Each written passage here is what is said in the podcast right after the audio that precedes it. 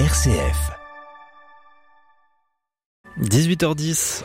Et vous êtes bien sur RCF dans le 18-19 ce soir de Bink à Santé, Solidarité Ukraine à Annecy et les trois jours cyclistes de Grenoble.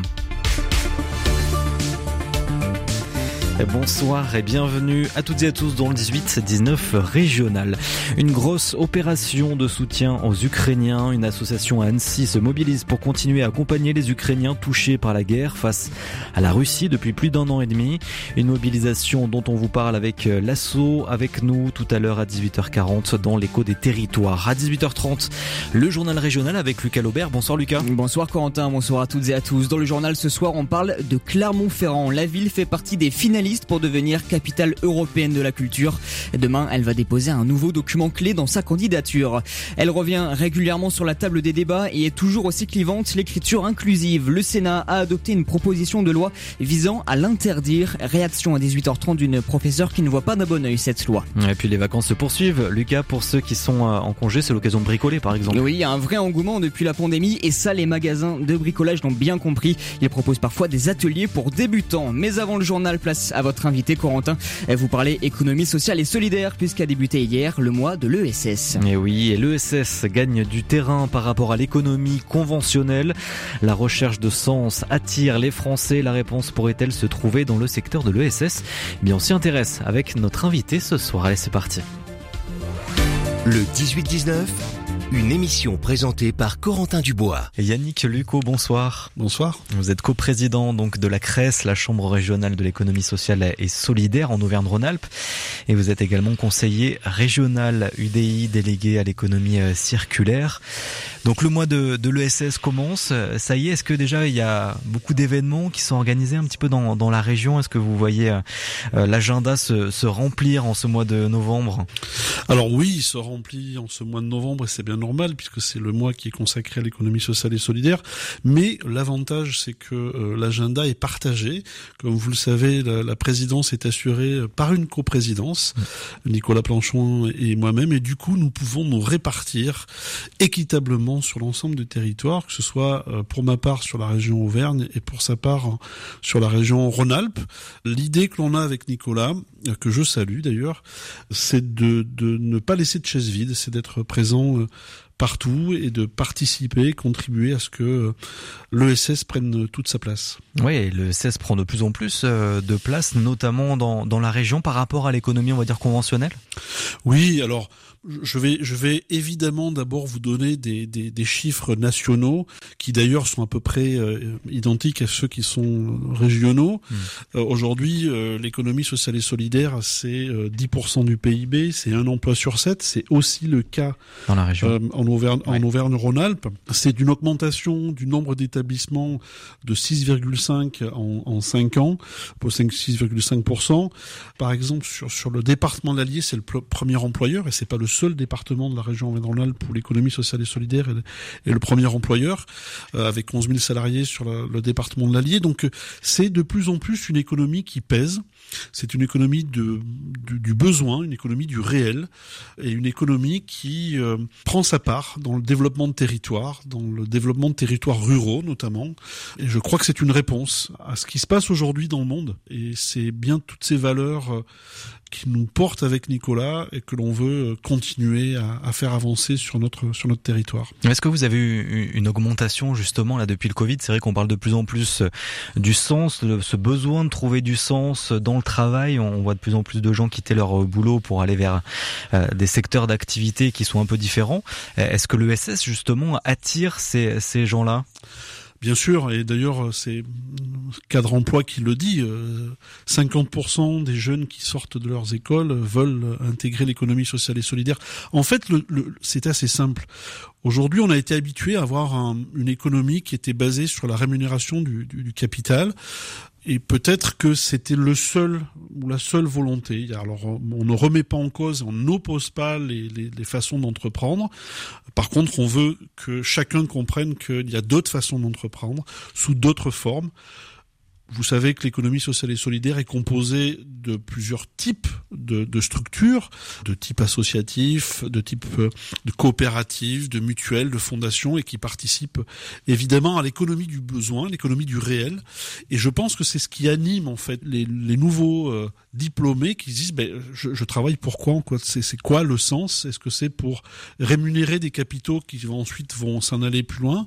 Je rappelle qu'aujourd'hui 2% de la population possède 70% des richesses et qu'il peut y avoir peut-être une répartition un peu plus équitable. C'est le principe, par exemple, d'une coopérative. Une coopérative, c'est hmm. un homme, une voix. C'est-à-dire que quand la société gagne de l'argent, bah, chacun prend sa part à, à, proportion égale. Ça a du sens. Ça a du sens pour les jeunes parce que euh, bien le, le, modèle économique, de toute façon, va être amené à, à évoluer. C'est une, une économie de proximité aussi. Et ça, il faut le, le rappeler. Dans l'économie sociale et solidaire, on ne va pas produire euh, en Asie, on ne va pas produire ailleurs. Les, la production est, est faite localement. Les fournisseurs sont locaux et ça, ça, ça a éminemment de sens. Et ça va en avoir de plus en plus d'autant malheureusement avec mmh. les périodes que l'on a vécues et les différentes crises qui se sont succédées ces dernières années. Et le rôle justement euh, de la CRES, il est, il est central, hein, la Chambre régionale de l'ESS, il, est central ici dans, dans la région. Et vous l'avez dit, une nouvelle coprésidence euh, depuis peu, euh, vous donc et Nicolas Planchon, donc vous êtes conseiller régional de la majorité de, de Laurent Wauquiez. Et de l'autre côté, on a un élu lyonnais écologiste. On a cette, cette petite guerre politique hein, qui existe entre Laurent Wauquiez et le maire de Lyon, Grégory Doucet. Euh, est-ce que vous pouvez vous entendre quand même malgré tout euh, à cette coprésidence au sein de la CRES Non mais là c'est c'est quel bel exemple. Oui. C'est-à-dire que les valeurs humanistes, les valeurs de l'économie sociale et solidaire passent au-dessus de tout ça. Nicolas, c'est aussi un entrepreneur. Il est aussi il dirige une belle coopérative.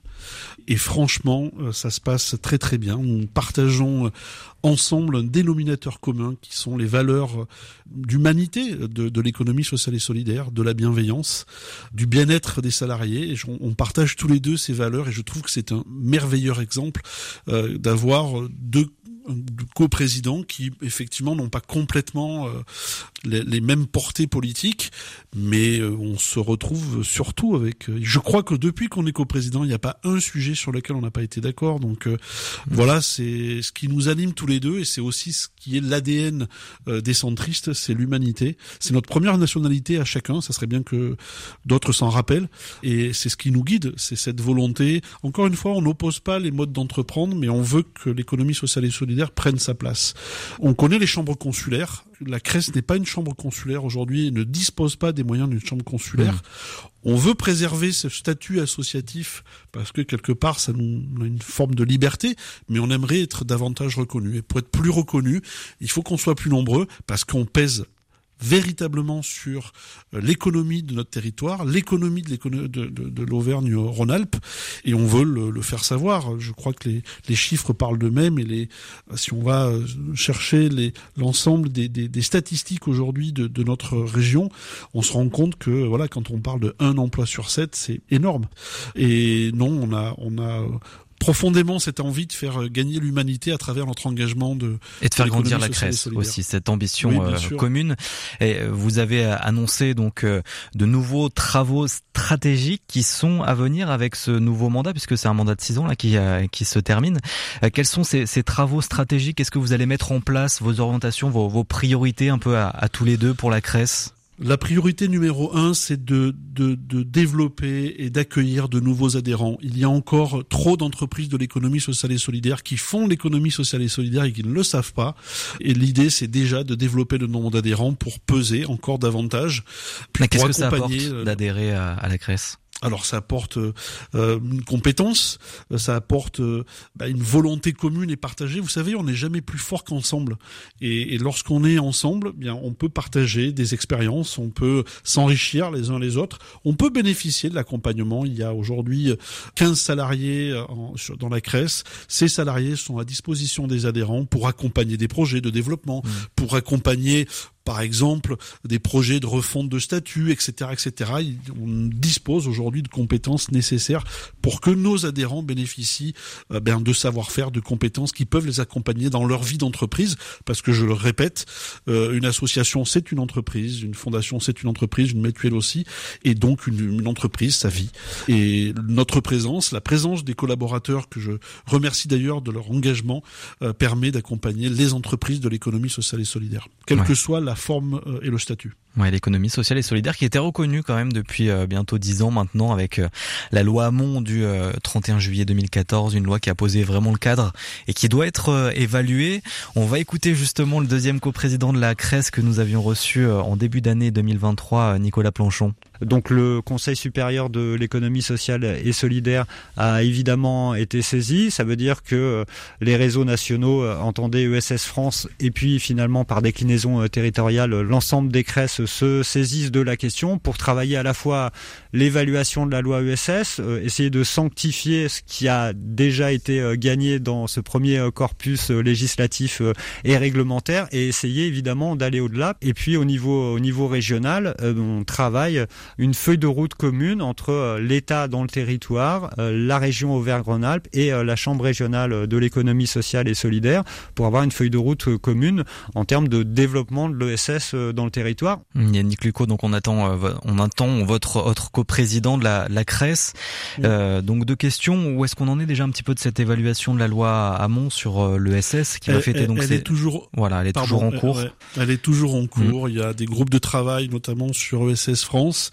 Il y a encore des éléments qui remontent des différentes CRES. Mm. Elle est toujours en cours. Je sais qu'aujourd'hui. Qu'est-ce que vous avez fait remonter vous par exemple? Ah, c'est une des premières choses, c'est la, la reconnaissance et les moyens dont dispose aujourd'hui l'économie sociale et solidaire, qui n'est pas complètement conforme aux moyens dont disposeraient d'autres chambres consulaires. Donc, euh, c'est de pouvoir, euh, encore une fois, ça, ça, a été, une, elle est, ce texte est fondateur 2014 et la loi de, de, de, Benoît Hamon a permis en fait de légiférer véritablement sur l'économie sociale et solidaire.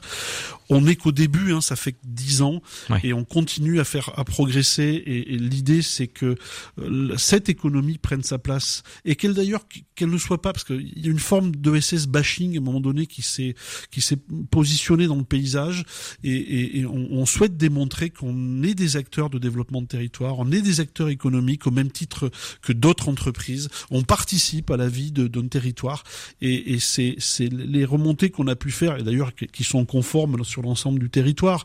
On n'invente rien, mais l'ensemble des crèches de, de, de, de France et ESS France, on a la même volonté de faire reconnaître cette économie et que les porteurs de projets sont encore davantage accompagnés, que les CRES disposent de moyens plus importants pour qu'on puisse accompagner les initiatives d'économie sociale et solidaire. Et elles sont multiples et elles touchent d'ailleurs tous les métiers. Elles touchent tous les secteurs économiques.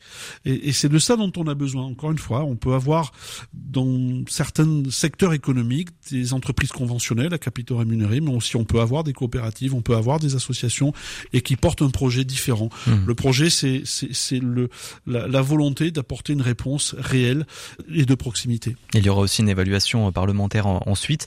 Mais donc pour revenir aussi sur la deuxième partie de, de l'intervention de Nicolas Planchon, c'est cette feuille commune entre la CRES et euh, la région Auvergne-Rhône-Alpes. Vous êtes conseiller régional, euh, Yannick euh, Lucot, de la majorité. Est-ce qu'il faut davantage orienter la politique économique régionale vers le SS C'est vrai qu'on entend beaucoup les sujets de relocalisation, de réindustrialisation avec la vice-présidente, la première vice-présidente Stéphanie Pernaud. Est-ce que l'ESS doit être intégré davantage à cette feuille de route à la région? Elle est déjà intégrée en fait, puisqu'aujourd'hui les dispositifs de, de, la région sont, sont ouverts euh, au monde de l'ESS et les entreprises de l'économie sociale et solidaire di peuvent disposer des, des, des, outils de financement dont disposent les autres entreprises. Et c'est plutôt pas mal de se dire, ben, l'économie sociale et solidaire, ce sont des entreprises. Et, et déjà, ça dresse un, un tableau euh, qui est nécessaire. Donc euh, mmh. euh, aujourd'hui, les dispositifs euh, qui permettent de financer l'économie euh, conventionnelle permettent aussi de financer euh, l'économie de l'économie sociale et solidaire. Donc, euh, alors, on fait jamais assez hein, pour l'économie sociale oui. et solidaire. Qu'est-ce qu'on pourrait faire et, mieux, et, par exemple? ah, je, je, Enfin, pour moi, il y a encore des dispositifs qui, qui, qui, devraient être un peu plus ouverts et puis peut-être plus communiquer sur ces dispositifs. Oui. Lors de la dernière conférence régionale de l'économie sociale et solidaire en préfecture de région, des dispositifs ont été présentés, mais on devrait peut-être plus communiquer, la région devrait peut-être un peu plus communiquer sur l'existence de ces dispositifs. Je vais vous donner un exemple sur l'économie sociale et solidaire et par exemple sur la capacité des associations à s'ouvrir aux capitaux d'investisseurs.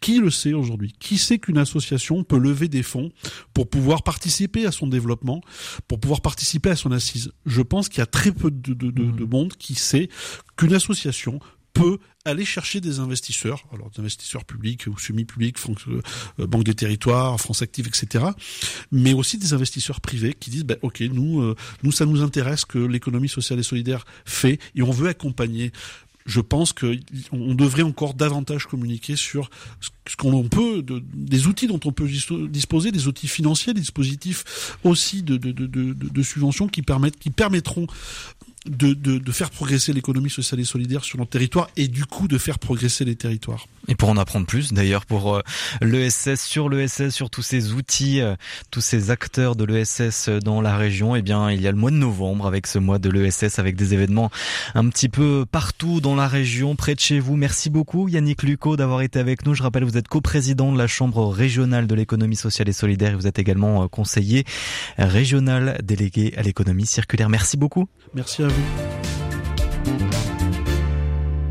Direction l'Isère maintenant où l'on retrouve Nicolas Boutry. Bonsoir Nicolas. Bonsoir Corentin, bonsoir à tous. Alors vous voulez euh, nous emmener au Palais des Sports de Grenoble Nicolas ce soir? Eh oui Corentin, une enceinte mythique hein, construite pour les Jeux Olympiques d'hiver de 1968. Le stade de glace des JO est devenu par la suite un zénith pouvant accueillir près de 10 000 spectateurs où les plus grands noms de la musique s'y sont produits, Elton John, Bob Dylan mais aussi Mylène Farmer lors du Tour 1996. Et en attendant les prochaines semaines, M. Pokora, Big Flo et Oli, Gims, Michel Sardou ou encore Patrick Bruel. Mais je sais que vous avez pris vos places, Corentin. Allez, c'est parti. Mais je croyais qu'on allait parler sport euh, ce soir, Nicolas. Ah oui, oui, Corentin, j'y viens. Hein. Du sport, en effet, car euh, c'était sa vocation, donc, euh, pour les Jeux de, Grenoble. Et notez que la finale, d'ailleurs, de la Coupe Davis s'y déroula également en novembre 82, donc du tennis aussi. Mais ce qui rend cette arène si mythique, c'est surtout qu'elle abrite un vélodrome. Oui, une piste de 211 mètres de circonférence. Elle n'est pas officielle pour les grands championnats internationaux, mais sur laquelle s'affrontent les meilleurs cyclistes sur piste français et internationaux tout de même depuis 1971 lors des six jours de Grenoble.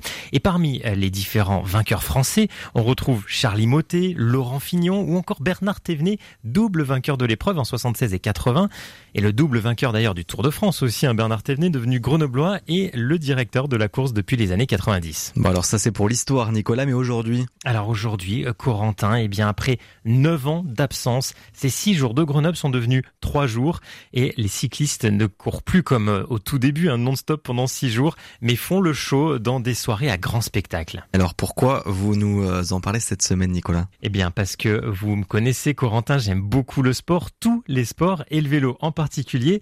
Et aussi parce que pendant de nombreuses années, on va dire de mes 20 à mes 30 ans, j'ai assisté dans les gradins en tant que spectateur, dans ces gradins vertigineux du Palais des Sports, à cette épreuve, des étoiles plein les yeux. Une compétition qui mêle épreuves cyclistes et soirées spectacles avec du cirque, de la danse, de la musique.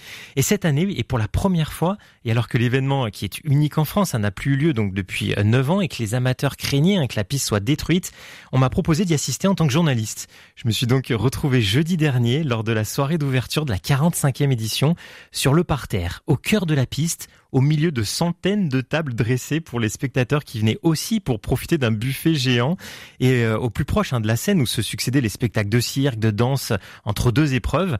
Et j'ai pu croiser le speaker officiel Daniel Manjas, oui, la voix du Tour de France, mais aussi Bernard Thévenet donc hein, qui m'a partagé son stress de reprendre son rôle de directeur de course neuf ans après. Et également Mathilde Gros, championne du monde de la poursuite en 2022, qui elle s'étonnait qu'on puisse envisager de détruire une piste aussi belle et impressionnante qu'il n'existe que 4 ou 5 vélodromes couverts en France. Mais euh, Corentin, je vais vous dire, moi, ce qui m'a le plus touché, c'est le témoignage de ce coureur isérois, Louis Pijourlet, euh, vainqueur d'ailleurs de l'Omnium hein, de ces euh, trois jours, aussi champion d'Europe, multiple champion de France, qui ne verra pas, lui, les Jeux par manque de soutien financier. Et j'oublie pas non plus hein, les regards de ses parents et enfants dans les gradins qui ont tout aimé hein, le spectacle sur scène, mais aussi sur la piste. Et l'événement a été euh, renouvelé. Rendez-vous l'an prochain, le dernier week-end d'octobre, avec, euh, on l'espère, des exploits comme celui de Marion Boras. L'Iséroise a battu samedi soir le record du 3 km détenu par son illustre aîné Janie Longo. Merci beaucoup, Nicolas Boutry. Merci, Corentin. De ses tout débuts à son extrême fin, la vie ne cesse d'être interrogée. Chaque semaine, Où va la vie décrypte en écho à l'actualité toutes les questions éthiques que posent les avancées de la science et de la loi. Où va la vie en partenariat avec le Centre Sèvres, présenté par Frédéric Mounier et Sophie de Villeneuve, c'est ce jeudi à 21h. 18h30 et vous êtes sur RCF en Auvergne-Rhône-Alpes. Le journal avec Lucas Laubert. Bonsoir Lucas. Bonsoir Corentin, bonsoir à toutes et à tous. Dans l'actualité régionale aujourd'hui, nouvelle étape dans la candidature de Clermont-Ferrand. La ville veut devenir capitale européenne de la culture. Elle fait partie des finalistes. Demain, un deuxième dossier clé va être transmis à l'Union européenne.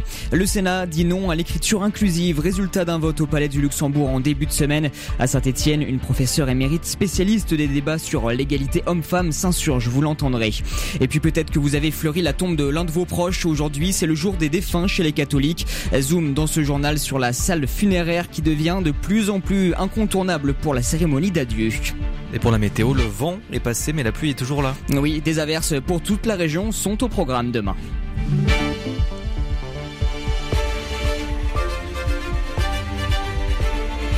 Clermont se rapproche, se rapproche un peu plus du dénouement. La ville va-t-elle devenir capitale européenne de la culture en 2028 Demain, un deuxième dossier va être déposé auprès de l'Union européenne.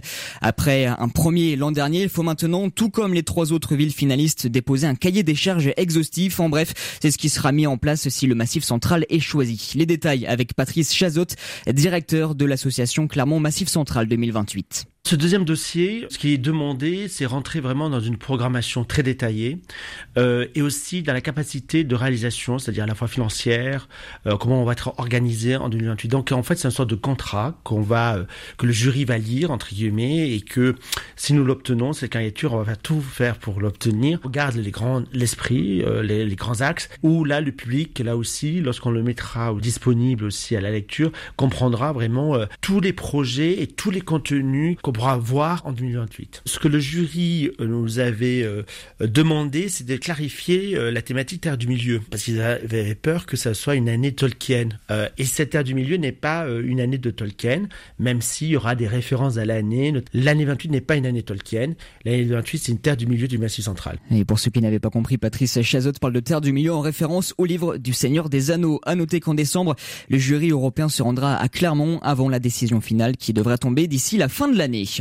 L'hôtel de région évacué ce midi à Lyon après une alerte à la bombe, une menace proférée par mail. Aussitôt reçue, les plusieurs centaines de personnes présentes dans le bâtiment ont été évacuées. Les services de déminage sont intervenus. Cette évacuation vient compléter la longue liste des alertes à la bombe dans la région depuis l'attentat d'Arras. Pour rappel, les auteurs d'actes malveillants risquent jusqu'à deux ans d'emprisonnement et 30 000 euros d'amende. C'est un sujet qui fait grandement débat dans notre société aujourd'hui, la question de l'écriture inclusive. Elle vise à combattre les stéréotypes sexistes en remaniant l'orthographe, mais en début de semaine, le Sénat a adopté une proposition de loi pour l'interdire en grande partie. On a vu des débats très animés dans l'hémicycle, plus des deux tiers des sénateurs se sont prononcés pour la proposition de loi. Elle bannit donc l'usage de l'écriture inclusive dans un bon nombre de documents comme les modes d'emploi ou les contrats de travail, un vote qui agace Eliane Viennot, elle est professeure émérite à l'université Jean de Saint-Etienne et spécialiste des débats sur l'égalité homme-femme. Pour elle, on se trompe de combat. C'est la neuvième proposition de loi qui est faite euh, depuis cinq ans contre l'écriture inclusive, c'est-à-dire contre un danger qui n'existe pas. Notre véritable problème, c'est plutôt la domination du masculin dans notre langue le fait que nous parlons en général au masculin. Nous disons les commerçants euh, sont en colère, euh, les paysans seront demain euh, euh, en train de manifester à Paris. Or, il y a des paysannes, il y a des commerçantes, et y compris dans notre constitution, y compris dans nos textes de loi, on parle au masculin, alors qu'on parle des hommes et des femmes. Donc, s'il y a quelque chose à changer en France, c'est cette manière de parler au masculin d'une population qui comporte, je crois, 52% de femmes.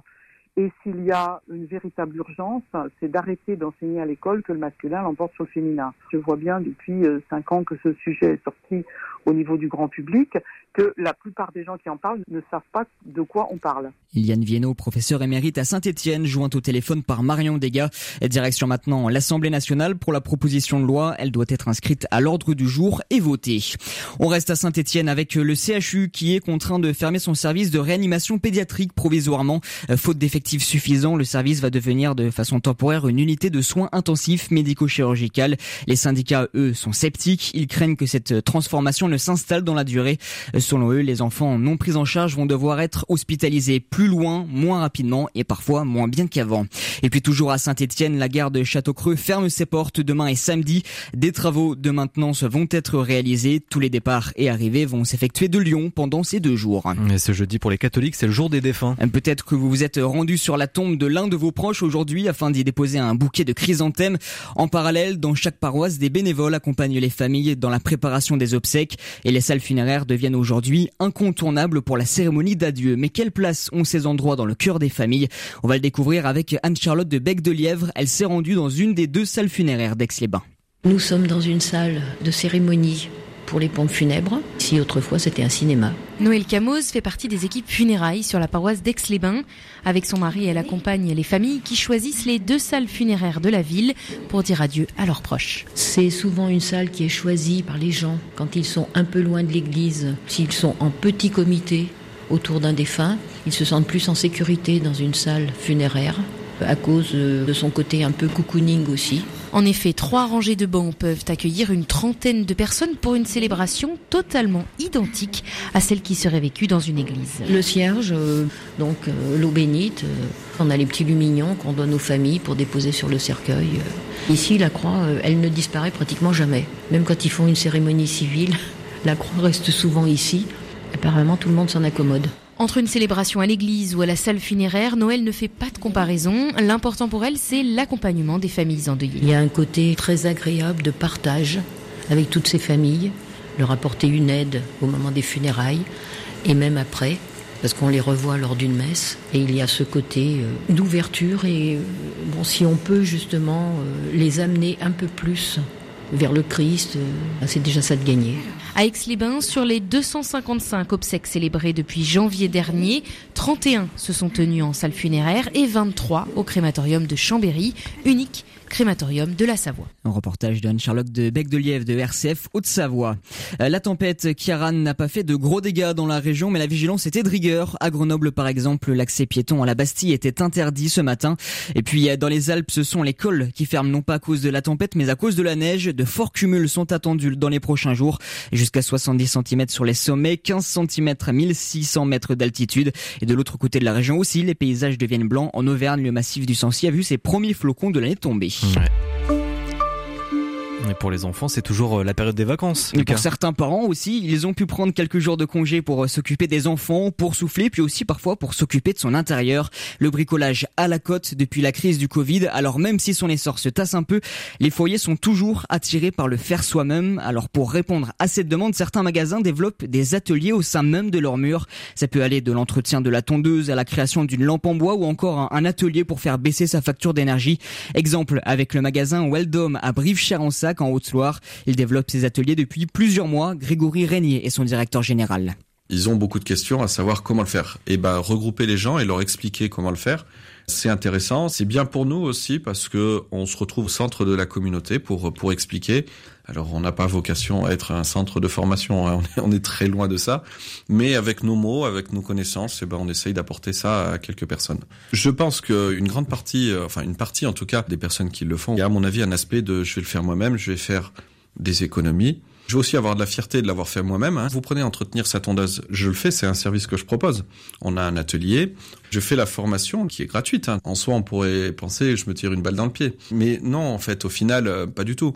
On apprend les bases à certaines personnes qui ne venaient pas forcément faire entretenir leur tondeuse, venait plutôt faire changer un carburateur au bout de trois ans parce que bah, la tondeuse n'était pas entretenue. Grégory Régnier, directeur général du magasin Weldom à Brive-Charensac.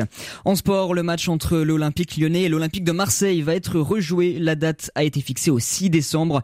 Une décision prise par la commission des compétitions de la Ligue de football professionnel. Pour rappel, le match ne s'était pas tenu dimanche dernier après que le bus des joueurs lyonnais ait été caillassé. La tempête est passée sur la Bretagne avec euh, de lourds dégâts, mais pour nous, en Auvergne-Rhône-Alpes, plus de peur que de mal. Oui, un simple coup de vent avec pas mal de précipitations, mais rien à voir avec l'ouest de la France. Demain, le temps redevient plus calme, mais avec de la pluie toujours sous forme d'averses. Euh, beaucoup en Auvergne-Rhône-Alpes, moins à l'est vers les Alpes où on aura un beau soleil localement, mais la perturbation va continuer sa route et toucher les Alpes dans l'après-midi avec un peu de neige sur les sommets. Ailleurs, on gardera des averses. Les températures demain matin seront parfois fraîches, 5 degrés à 6 à Saint-Étienne et Oyonnax, 8 à Lyon et Montluçon. Et puis l'après-midi, ça reste frais, 8 degrés attendus au Puy-en-Velay, 9 à Clermont-Ferrand et Grenoble, 10 à Privas et 11 à Lyon. Merci beaucoup Lucas et on retrouve Margot Emmerich pour le journal à 19h dans 20 minutes. Le feuilleton à 18h50 au cœur de Vulcania, parc pour les volcans d'Auvergne qu'on visite cette semaine. Et dans un petit instant, on parle d'une association qui se mobilise pour les Ukrainiens après un an et demi de guerre contre la Russie. À 14h sur RCF, nous sommes tous mélomanes. Une équipe de passionnés de musique classique vous immerge dans l'univers des plus grands compositeurs et vous présente les meilleures nouveautés. Tous mélomanes, c'est du lundi au vendredi à 14h sur RCF. Ils sont au cœur de l'actualité. Ils sont les invités de la matinale RCF. Du lundi au vendredi, l'invité de la matinale répond aux questions de la rédaction en direct à 8h10 en FM et DAB+, et à la demande sur l'application RCF et rcf.fr. 18h41 sur RCF, l'heure de votre échappée en région. Et le feuilleton donc cette semaine nous plonge au cœur des volcans d'Auvergne puisque nous sommes à Vulcania dans ce parc thématique et ludique pour les enfants mais pas que. On découvre plein de choses sur les volcans d'Auvergne et on le découvre grâce aussi à notre reporter Stéphane Marcelot euh, que nous rejoignons dans quelques minutes et exactement dans 8 minutes après l'écho des territoires. Le conflit israélo-palestinien ne doit pas faire oublier la guerre entamée il y a un an et demi sur le sol ukrainien eh bien, un écho d'Annecy ce soir avec une association forte de 400 membres qui lance une collecte de vêtements de montagne pour la deuxième année consécutive. Tous les jeudis jusqu'au 30 novembre, Annecy Solidarité Ukraine réceptionne des chaufferettes, des combinaisons de ski, des anoraks, des bonnets pour aider les Ukrainiens à passer l'hiver. Et des milliers de kits de secours sont également assemblés par l'association pour les blessures de guerre. Pierre Tournemire, bénévole, est votre invité. Victorien Duché, journaliste à RCF Annecy. Pierre Tournemire, bonjour. Bonjour. Merci beaucoup d'être avec nous avant de parler euh, de euh, la collecte hein, de ces euh, vêtements d'hiver, vêtements de montagne pour Annecy Solidarité Ukraine qui eh bien, est en cours. Des 5000 kits aussi, on va en parler hein, de cette opération que vous lancez depuis maintenant le début de la guerre, voilà, un an et demi.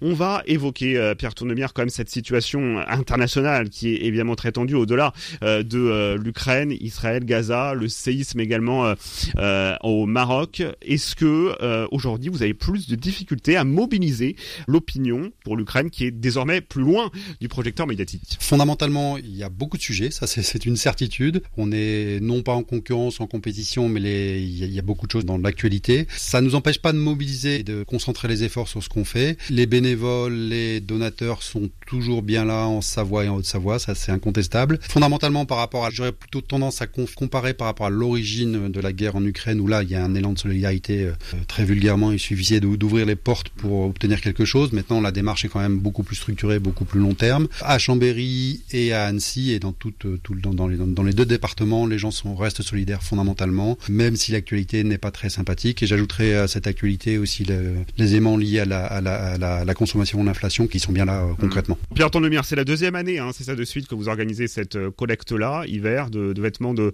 de montagne. Comment ça marche? Alors là, on est en train d'appuyer sur le bouton Start. Concrètement, euh, on va on va ressolliciter. On a commencé cette semaine à solliciter tous les acteurs des Alpes. Euh, vraiment, l'année dernière, ça a été un élan assez exceptionnel et un grand, grand, grand, grand merci du fond du cœur parce que c'était une réalité. Quand on parle d'acteurs, c'est la montagne. Hein. Ouais, les, acteurs de la montagne sont donc les, les, les, bah, toutes les écoles, euh, toutes les, tous les syndicats, tous les professionnels, les fabricants de matériel, euh, de, de remontée, enfin tout ce qui tourne autour des activités avec un grand S à la fin, euh, lié à la montagne, l'été et l'hiver. Parce qu'il y a euh, la trêve évidemment hivernale chez nous en France, mais évidemment en Ukraine, il faut avoir des vêtements très chauds là aujourd'hui. le froid, le froid est déjà. Hein. En, Ukraine, il fait froid, donc euh, on sait qu'il va faire froid. On sait que nos amis russes vont, vont, vont, faire la même chose, probablement couper l'électricité. Donc on va avoir une demande aussi en, générateur de, électrique, ça c'est sûr. Et là, on anticipe un peu plus par rapport à l'année dernière, c'est-à-dire qu'on veut structurer notre collecte. L'année dernière, il y a quand même eu 8000 tenues euh, professionnelles techniques qui sont arrivées ici, qu'on a conditionnées et qu'on a réparties un peu partout en Ukraine. Euh, on avait pris un engagement vis-à-vis de tous les acteurs, c'est que tout ça, ça reste pas en France, ce qui me paraît un peu légitime. C'est pas rester en France, c'est parti un peu partout en Ukraine. Donc on voudrait recommencer. On ne sait pas si on atteindra les, mêmes chiffres, mais peu importe. L'idée, c'est de lancer cette même démarche. Et on peut se prêter un peu euh, à rêver. Là, on parle des Alpes. Il y a aussi d'autres massifs montagneux euh, en France. De quoi on parle quand on parle de, vêtements de, montagne euh? On parle de sous-couches. On parle de chaussures ou de systèmes de semelles qui permettent d'isoler du froid. Les acteurs de la montagne connaissent ça bien mieux que nous. On parle de chaufferettes. Ce matin, on a reçu 5 cartons de chaufferettes pieds et mains. On parle de bonnets. On parle. Alors, on pas dans la mode, on est dans l'opérationnel, euh, du rose, du vert, du jaune. On prend toutes les couleurs, toutes les tailles et tous les types de tricots ou de vêtements techniques, euh, mais on parle de produits vraiment plutôt typé technique, euh, sous couche, euh, quels que soient les âges, on fait le tri, on organise les choses. Voilà. chacun peut apporter euh, justement ses vêtements, les vêtements de ses enfants par exemple aujourd'hui qui sont plus grands, et eh bien évidemment on peut les apporter ici à Annecy. La porte est ouverte à tous les vêtements, à toutes les personnes. les enfants ont froid comme les personnes âgées. On pense pas souvent aux personnes âgées, mais il y en a pas mal qui sont seuls là-bas dans ce pays. Tout le monde, vraiment tout le monde. Et du rouge, du rouge de l'école de ski bien connue, au bleu d'autres écoles de ski euh, ou, au blanc d'autres acteurs de la montagne. On prend toutes mm. les couleurs, toutes les tailles. Bon, là, on a parlé euh, évidemment des, civils, surtout aussi euh, ukrainiens. On peut aussi parler des, militaires, des, soldats aussi, hein, qui, se, qui se battent sur le front ukrainien, et donc des, blessures de guerre, évidemment, qui sont, qui sont occasionnées. Et justement, vous, Pierre, Pierre Tournemire, cela fait, avec votre équipe, évidemment, d'Annecy en Ukraine, cela fait un an et demi que, la guerre a débuté, et vous avez lancé une opération qui aujourd'hui est un, est un vrai succès, les 5000 kits. De quoi on parle? Alors, on parle d'une chose extrêmement simple, un kit, euh, un kit de secours version euh, blessure de guerre. Euh, on parle de grosses plaies, on parle de, d'hémorragie lourde et vitale. Donc dans ce kit, il y a, ce qu'on appelle un garrot tourniquet et il y a des pansements spécifiques aux, blessures importantes. En gros, chez nous, un kit, c'est une cinquantaine d'euros avec des composants qui viennent d'un peu partout que les bénévoles d'Annecy Solidarité Ukraine et d'autres associations qui nous aident euh, en permanence euh, assemblent euh, localement pour, pour expédier en Ukraine. là où on attache beaucoup, beaucoup, beaucoup d'importance, c'est sur la destination de ce que l'on fait. on a des rapports des gens avec lesquels on travaille, où les, les, kits sont répartis sur des unités militaires, clairement, sur des unités strictement médicales, parce que bah, quand une roquette tombe sur la place du village, ça peut être les gens qui habitent dans le village qui sont touchés aussi, donc on n'est pas que dans le domaine militaire bien loin de là. Euh, ceci dit, la blessure reste la même et nous on fait pas de différence entre une blessure faite à telle ou telle personne. Euh, le kit doit être utilisé, il est utilisé. Voilà. C'est-à-dire que c'est un matériel de euh, guerre finalement que vous réceptionnez de différents pays, même de, la France, et que vous assemblez ensuite grâce aux bénévoles d'Annecy Solidarité Ukraine ici à Annecy. C'est exactement ça. Alors c'est pas un matériel de guerre, c'est un matériel de, médical pour des blessures hémorragiques vraiment importantes, qui sont plutôt typées dans des, des, contextes de guerre, bien évidemment. nous on fait pas de politique, hein, clairement. on est là pour soigner des gens, pour, euh, si possible, sauver des vies. Euh, je pense qu'avec 5000 euh, kits, on devrait y arriver quand même à un moment donné. Et un petit clin d'œil aux bénévoles vraiment sans lesquels on ferait rien du tout et, à nos donateurs qui se reconnaissent et qui se connaissent qui sont des acteurs de l'économie locale j'insiste là-dessus qui sont derrière nous de façon souvent discrète mais efficace les entreprises notamment hein, du secteur annécien de Haute-Savoie sont extrêmement mobilisées aussi là-dessus 5000 kits ça veut dire que c'était l'objectif que vous étiez fixé au départ? Un objectif un peu inatteignable au départ comme, comme la collecte aux montagnes l'ont passé quelque part mais on a fait plus d'un semi complet de vêtements de ski euh, ben, on est assez content parce que là, on, est, on a livré de manière certaine 2500 kits. Euh, au mois de décembre, plutôt janvier, je pense, on va en fabriquer 1500, euh, 1600. Euh, les commandes sont parties. Et, on, fait tout pour obtenir des fonds pour Maintenant, non plus atteindre, mais je pense dépasser notre objectif de 5000 kits. Et, on reste très confiant par rapport à ça. Notre action est dans la durée. On n'est pas là pour faire un one-shot. Euh, on s'inscrit vraiment dans cette logique-là. Euh, on sait qu'on insiste un peu parfois auprès de certaines personnes. On en est absolument conscient, mais si on fait pas ça, on n'y arrivera pas. Et on constate depuis un an et demi par tournemire, justement, peut-être pour terminer, et c'est peut-être ça le plus important. Est-ce que vous avez des retours, justement, d'Ukrainiens? Est-ce que vous recevez des messages, justement? Bien sûr qu'on reçoit des messages. Les, messages les plus touchants sont pas forcément ceux des kits, parce qu'on est vraiment dans, dans, dans, des choses euh, un peu tendues, faut être, faut être clair. Sont juste principalement des photos ou des messages, même écrits euh, de temps en temps, où on, touche aux personnes, notamment. Euh, alors c'est un peu un peu tendance de dire ça, mais c'est sur le fond, c'est la réalité. On touche aux enfants, et quand on reçoit des photos avec des sourires d'enfants, on travaille là et qu'on commence à collaborer avec une, une association de Saumur qui est qui revient d'Ukraine là aujourd'hui, euh, enfin qui repart d'Ukraine aujourd'hui, qui nous a envoyé des photos d'enfants autour de table avec de la nourriture autour, ben c'est pas grand chose, mais c'est fabuleux. Si vous avez en tout cas des vêtements euh, chauds euh, en bon état, eh bien vous pouvez les déposer ici à Annecy. C'est tous les jeudis jusqu'au 30 novembre. 30 novembre. On a juste indiqué le 30 novembre parce que l'hiver est là et il faut que les choses partent avant Noël, ça c'est une certitude. En termes de logistique, on a ce qu'il faut pour, pour que ça parte dans des endroits typiquement même adressés. Si quelqu'un entend ce message à une famille ukrainienne qui s'occupe d'un orphelinat. Euh, on est prêt à, ouvrir la discussion. L'élément important pour nous étant d'être certain de livrer dans un orphelinat et que les dons soient arrivent aux bonnes personnes. Eh bien, merci beaucoup, Pierre Tournemire, d'avoir été avec nous. Merci, Victorien. Merci. Merci à vous, Victorien du RCF à Annecy. Et pour plus d'infos, rendez-vous sur le www.5000-kit au pluriel.fr.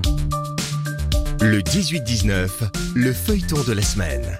Et nous retrouvons à présent notre feuilleton de la semaine, troisième épisode de notre visite au parc Vulcania à Saint-Tour-les-Roches dans le Puy-de-Dôme. Depuis euh, lundi, Stéphane Marcelot a rencontré sur place les comédiens scientifiques, des animateurs et aux côtés de Frédéric euh, Goulet, directeur marketing de Vulcania, Stéphane va prendre à présent un peu de profondeur. Accrochez-vous, c'est parti. Donc on prend les escaliers, on descend. Où est-ce qu'on va? Ça y est, on va dans les entrailles, Frédéric? On descend au creux, euh, enfin au fond des entrailles, effectivement, dans une coulée de lave.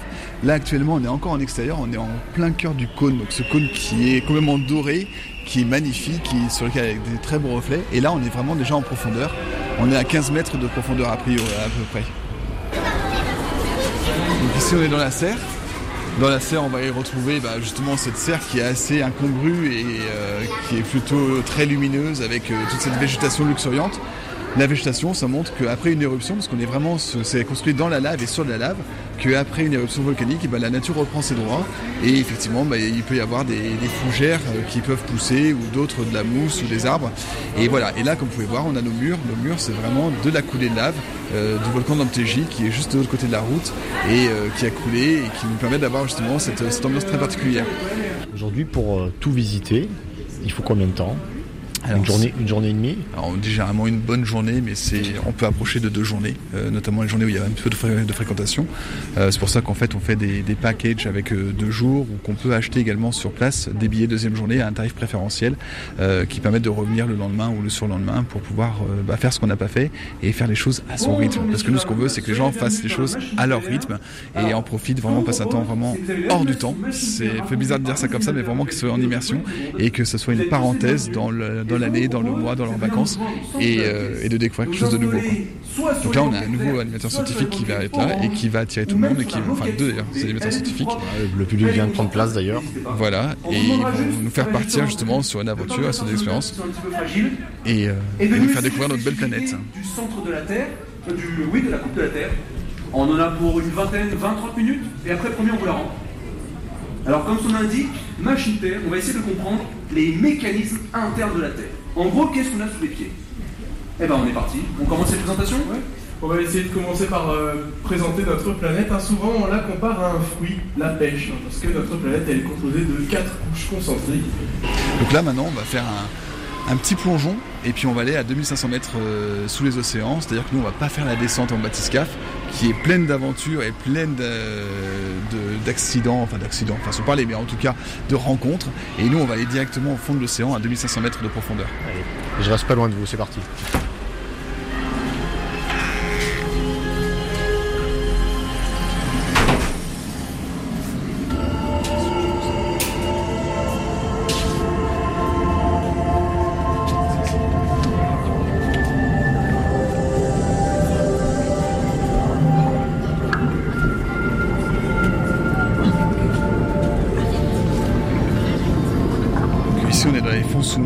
Les personnes qui viennent de sortir bah, viennent de sortir d'une aventure euh, en bathyscaphe.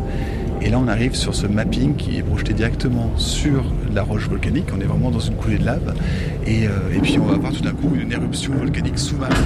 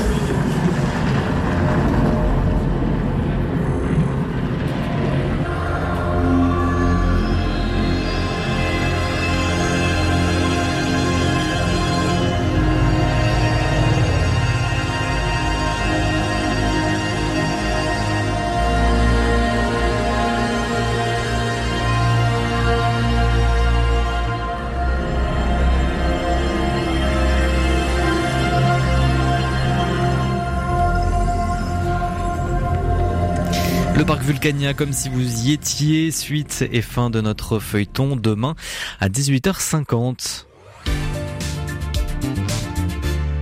Et pour terminer ce 18-19, un peu de musique comme d'habitude avec un concert, un concert du groupe de reggae stéphanois Dubbing à la renommée internationale maintenant qui se prépare donc au Zénith pour leur fief, dans leur fief stéphanois.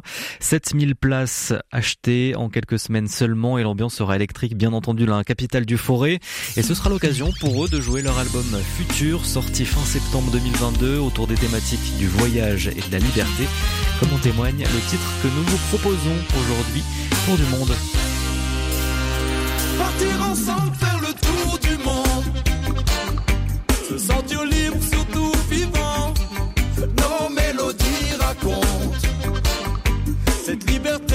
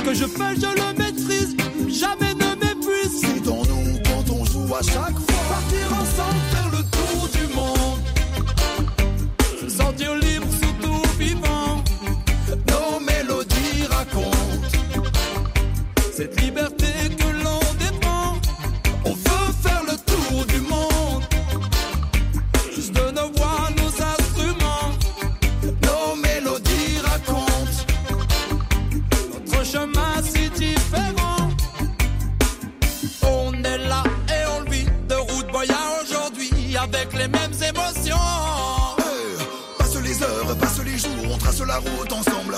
On casse les codes, on casse la scène et ses couleurs nous rassemblent. Dans ta ville, on reviendra encore. Tout le monde sera d'accord, on fait partie du décor. Tous ceux qui veulent des sensations, y retourner c'est l'obsession. Authentique sans hésitation, la vibe nous accompagne. J'entends tous les échos et l'énergie quand tout s'enchaîne toujours naturellement. Pendant que l'on écrit pour la survie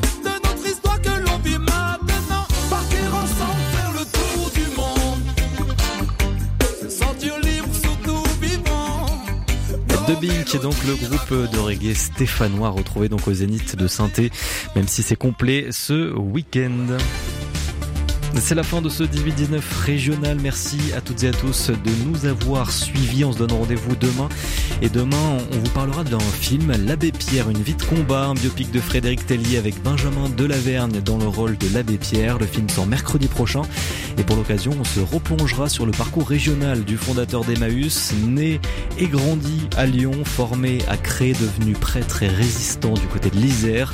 Rendez-vous donc demain avec notre grand invité qui sera le biographe de l'Abbé Merci à Hugo Vincent à la réalisation de cette émission. Vous retrouverez Marco Emmerich tout de suite pour le journal. Nous on se retrouve demain 18h10. Très belle soirée et prenez soin de vous.